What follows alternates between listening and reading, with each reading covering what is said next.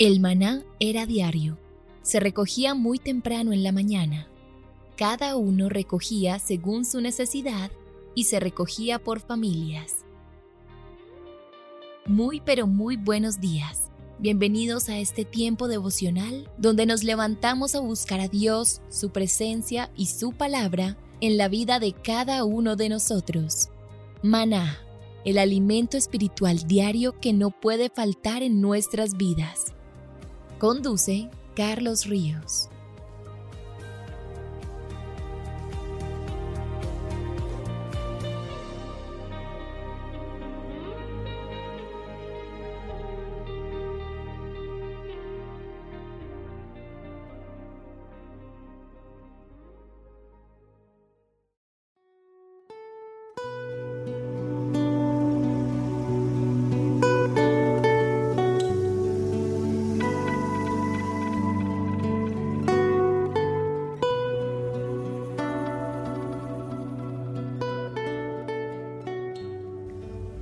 Agenda devocional maná.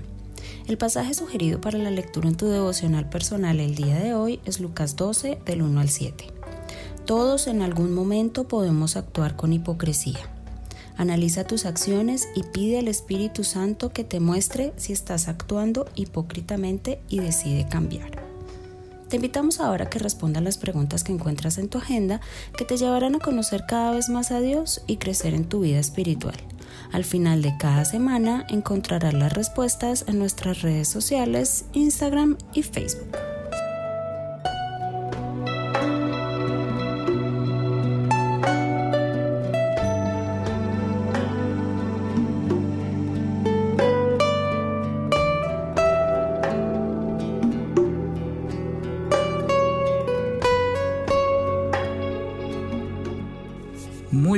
Buenos días queridos oyentes, bienvenidos a este tiempo devocional donde nos levantamos a buscar a Dios, su presencia y su palabra en la vida de cada uno de nosotros. Bienvenidos a este espacio llamado Maná, fuente de bendición y salud espiritual para todos aquellos que se acercan.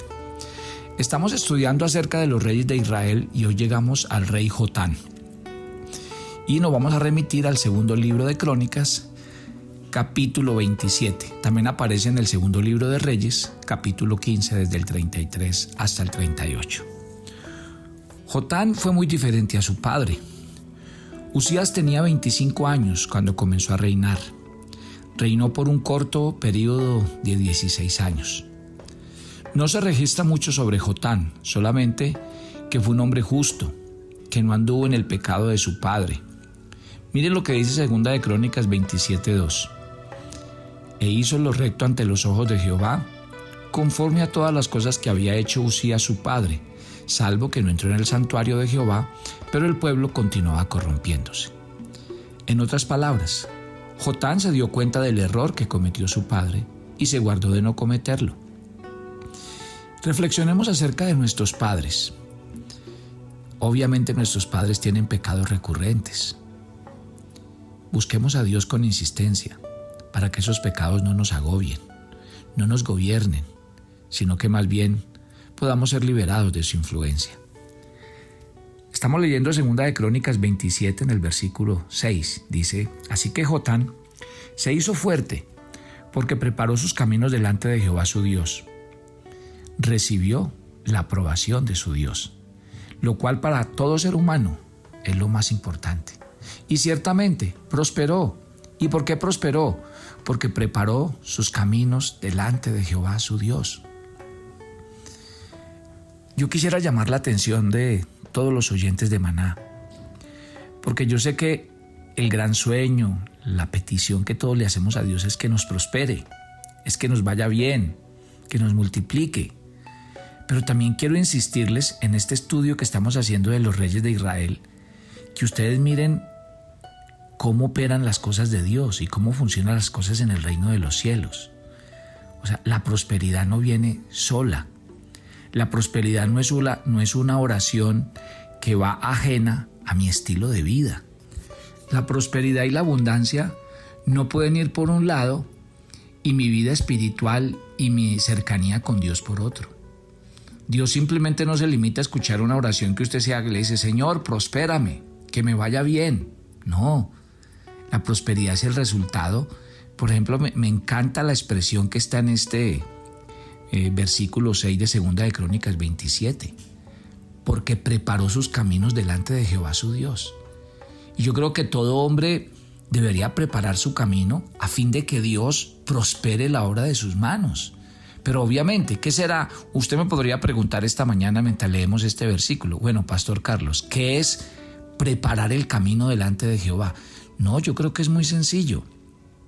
Cuando usted tiene una vida abierta ante Dios y usted no le niega nada a Dios y usted no le oculta nada a Dios de su vida y usted todo lo hace transparentemente y usted puede colocar su vida, sus negocios, sus palabras en el altar de Dios y se encuentran bien. Eso es preparar el camino. Porque lo que quiere decir es que usted realmente en lo que está haciendo está interesado en hacer la voluntad de Dios. La gente a veces quiere que Dios lo prospere y lo bendiga y le multiplique en negocios que usted sabe que son ilícitos, que usted sabe que no le agradan a Dios. Entonces partamos de ahí. Hay una cosa muy importante que dice la Biblia. La bendición del Señor es la que enriquece y no añade tristeza con ella. ¿Y eso qué quiere decir? Quiere decir que hay dos formas de prosperar. Una, contando con la bendición de Dios y donde usted disfruta de lo que el Señor le da. Y la otra es prosperar como lo hace el mundo, a toda costa, robando, mintiendo, sobornando. Pero obviamente lo que por agua viene, por agua se va. Y lo que el hombre siembra, eso recoge. Entonces, yo creo que entre más claros seamos nosotros con nosotros mismos y con Dios, pues las cosas también van a ser claras para todo el mundo. ¿Sabe qué me llama la atención del rey Jotán? Que no hay ninguna palabra de corrección acerca de Jotán. La escritura simplemente registra que fue justo, que buscó al Señor, que fue poderoso, aunque no como lo fue su padre. Pero el resultado fue que llevó una vida ejemplar, a pesar de esto, no tuvo la misma influencia que tuvieron otros reyes, porque aunque caminó rectamente, se nos dice que, pero el pueblo continuaba corrompiéndose. O sea que, eh, obviamente este hombre fue un hombre fiel, fue un hombre que eh, no hizo mucho, mucha vitrina y parece ser que su liderazgo no era muy influyente, porque hay algo que sí es muy importante, porque si va por un lado que dice la escritura que él era un hombre justo, bueno, ejemplar, pero también dice que el pueblo continuaba corrompiéndose, nos habla de un liderazgo más bien débil. Claro que el liderazgo es importante. Sin embargo, fue un rey fiel que fue sepultado con los otros reyes en la ciudad de David. Y aquí hay una lección para nosotros, porque David lo dijo en el Salmo 84.10.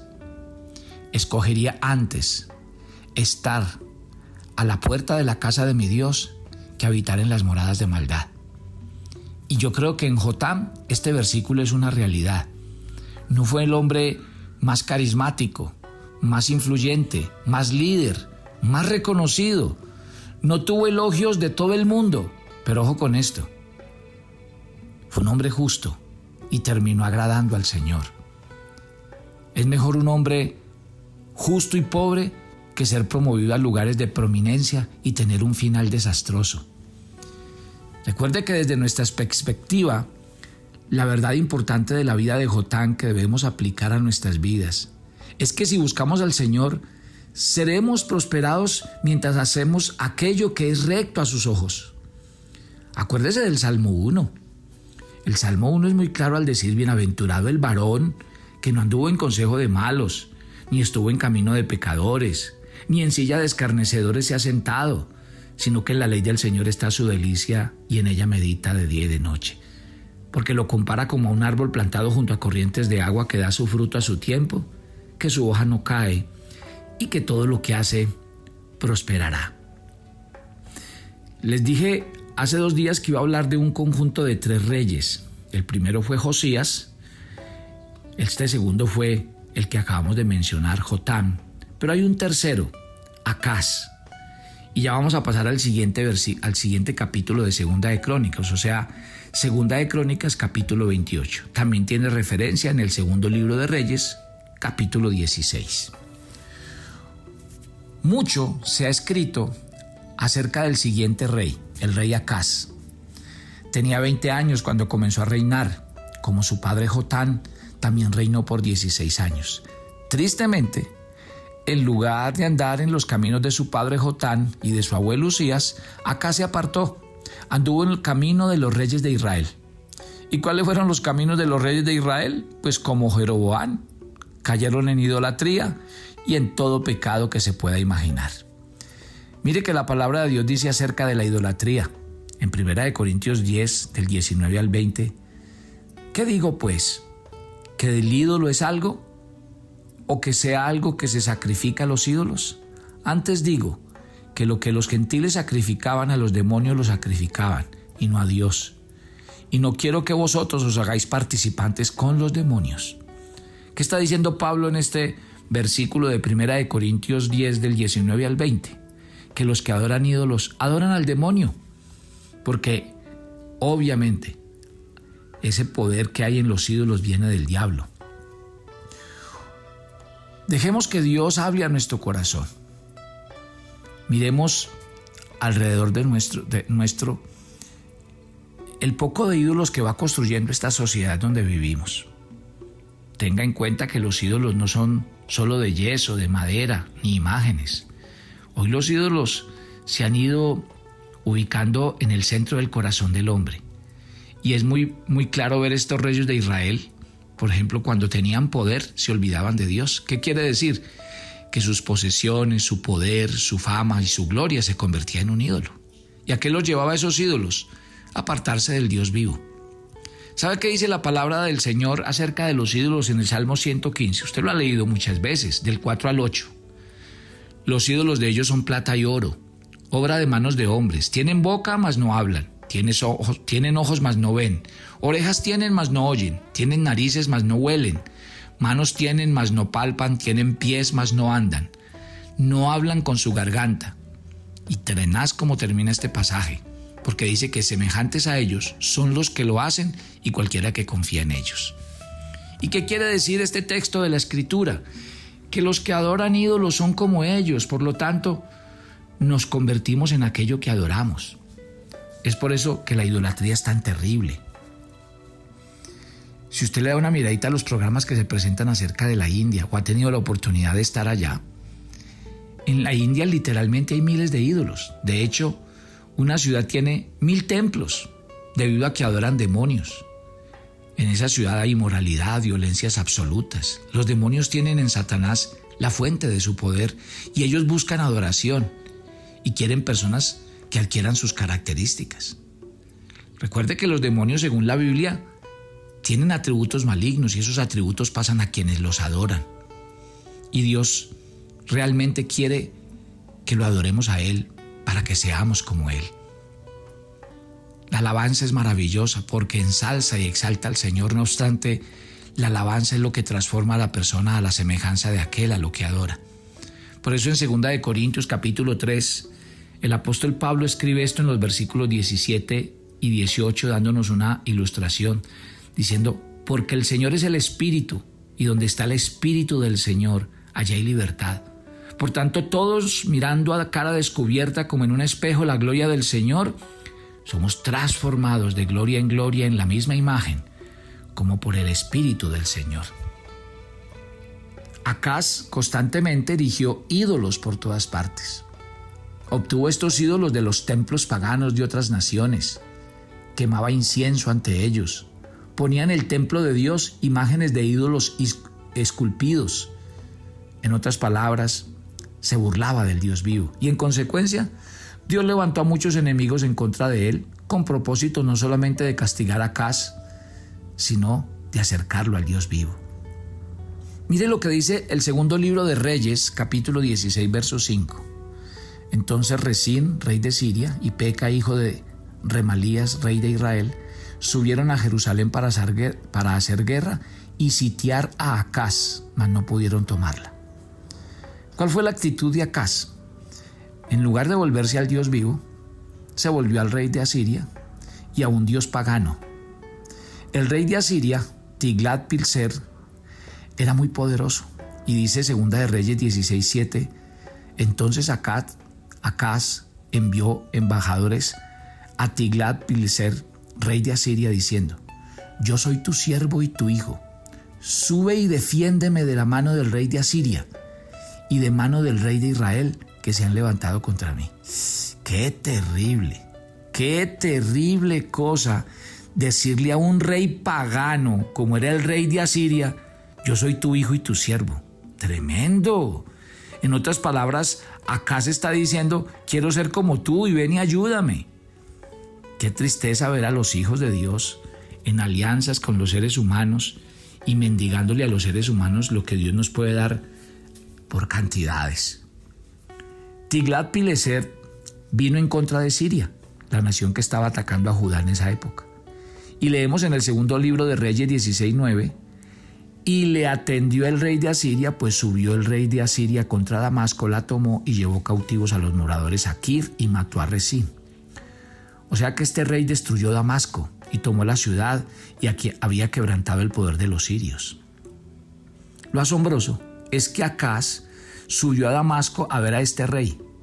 Mire lo que dice el versículo 10 de Segunda de Reyes 16. Después fue el rey Acaz a encontrar a este rey de Asiria en Damasco y cuando vio el rey Acaz el altar que estaba en Damasco, envió al sacerdote Urias el diseño y la descripción del altar conforme a toda su hechura. o sea que Acaz le dijo al sacerdote, cópialo y haz un idéntico en Jerusalén. Siria era un país que acababa de ser derrotado y aún así, se está copiando su ídolo. Si el, si el ídolo que tienen no pudo defender a los sirios de Asiria, ¿qué iba a hacer por él? Acá definitivamente estaba, era, pero, pero con el corazón muy malo y muy apartado de Dios. Recuerden que en tiempo de acá hubo un profeta que se llamaba Isaías. Y Dios había levantado naciones. Póngame atención, naciones.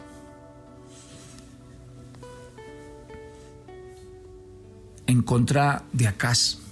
E Isaías fue instruido por Dios para ir y hablar con el rey Acaz.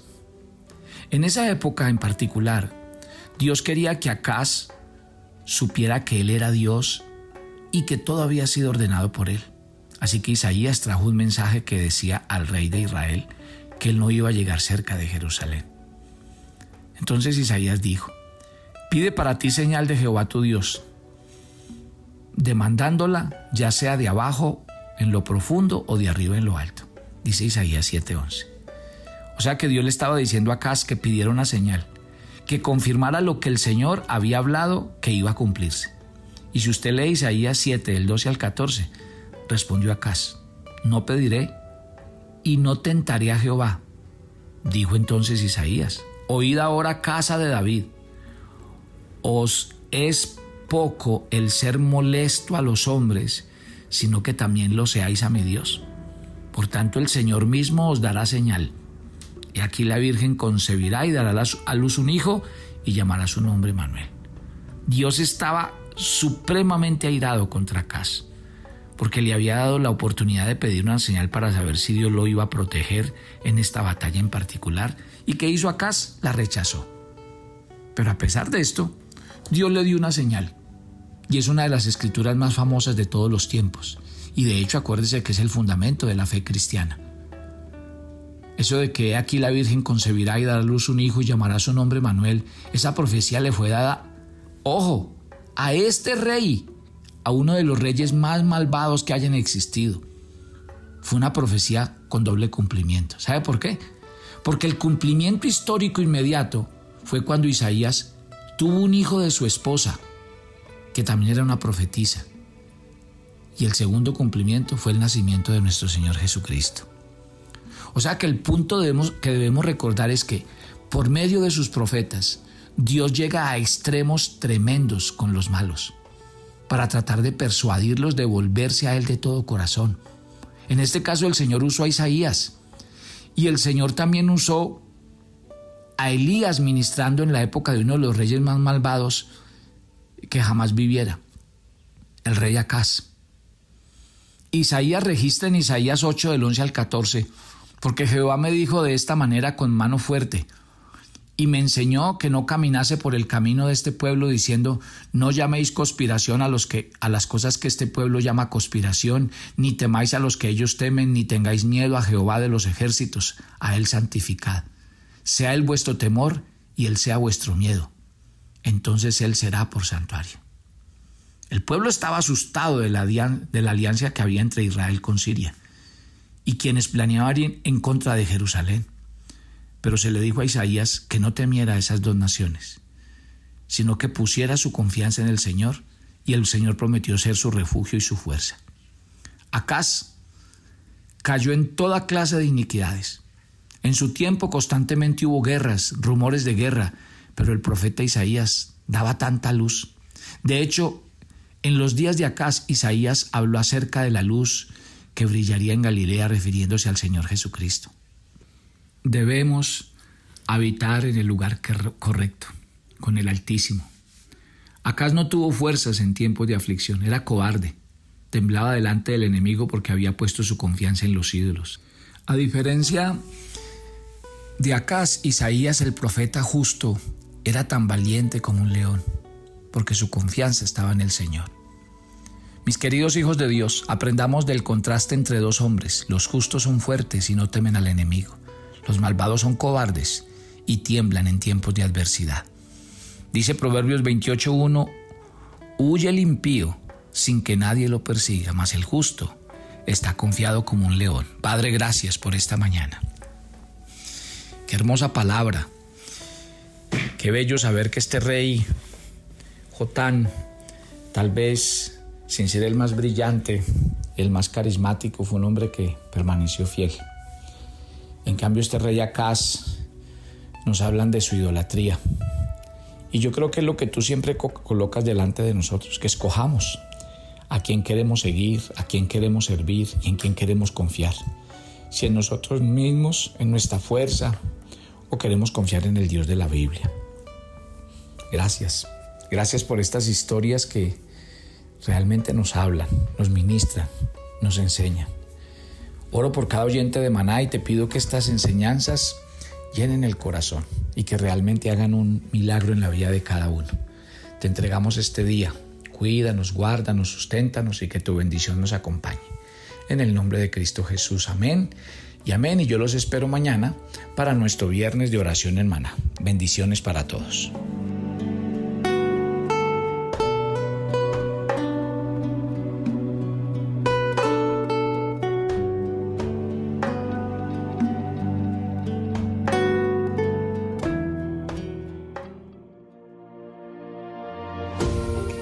Estamos seguros que con la guía de Dios siempre tendremos su bendición en nuestros trabajos y nuestras empresas. Por eso los días jueves a las 7 de la noche por Zoom contamos con nuestra reunión SEO para cristianos emprendedores que quieren buscar la guía de Dios en sus negocios. Para más información, contáctanos por nuestras redes sociales, Instagram como Maná Devocional y Facebook como Devocional Maná. Te esperamos.